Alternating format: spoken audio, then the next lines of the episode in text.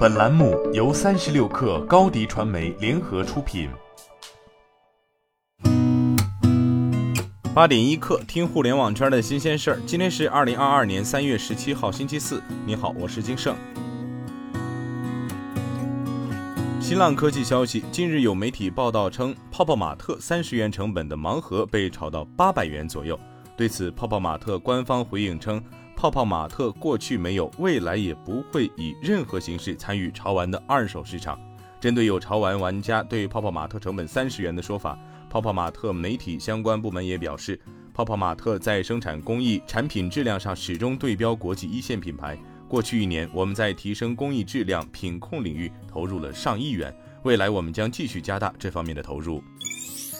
三十六氪获悉，国务院金融委专题会议昨天召开后，证监会党委迅速召开扩大会议传达学习会议精神，就抓好贯彻落实进行研究部署，继续加强与美方监管机构的沟通，争取尽快就中美审计监管合作达成协议，抓紧推动企业境外上市监管新规落地。支持各类符合条件的企业到境外上市，保持境外上市渠道畅通，继续支持实体经济合理融资，积极配合相关部门有力有效化解房地产企业风险，促进平台经济规范健康发展，提高国际竞争力。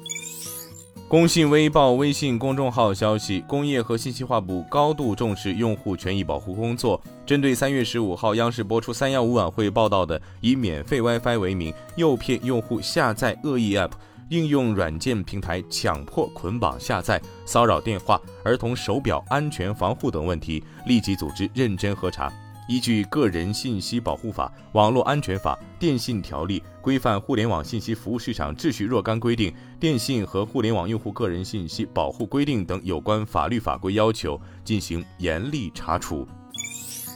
据报道，腾讯会议天籁实验室发布了《二零二二年爱尔日听力健康白皮书》。白皮书显示，随着年龄增长，平均听力呈现下降的趋势。各年龄段女性平均听力普遍高于男性，听力健康问题存在年轻化的趋势。从白皮书所展示的结论来看，听力损失已经成为各年龄段人群都不容忽视的问题。其中，因年龄增长而导致听力受损的老年群体和因过度噪声暴露导致听力下降的年轻群体，需要得到社会的重点关注。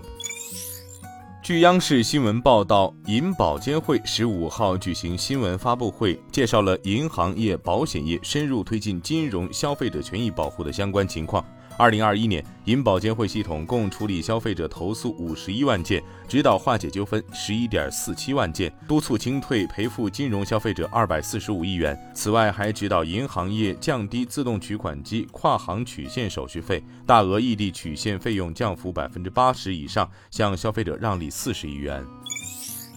据报道，三月十五号举办的民航局新闻会上，民航局发布关于加快成渝世界级机场群建设的指导意见。指导意见提出，到二零二五年，成渝世界级机场群初具规模，国际服务能力、综合保障实力、市场发展活力、创新发展动力大幅提升，多领域协同发展水平明显提高，成为支持中国民航发展的第四级。到二零三五年，全面建成双核引领、便捷通达、安全可靠、智慧先进、绿色集约、协同高效的成渝世界级机场群。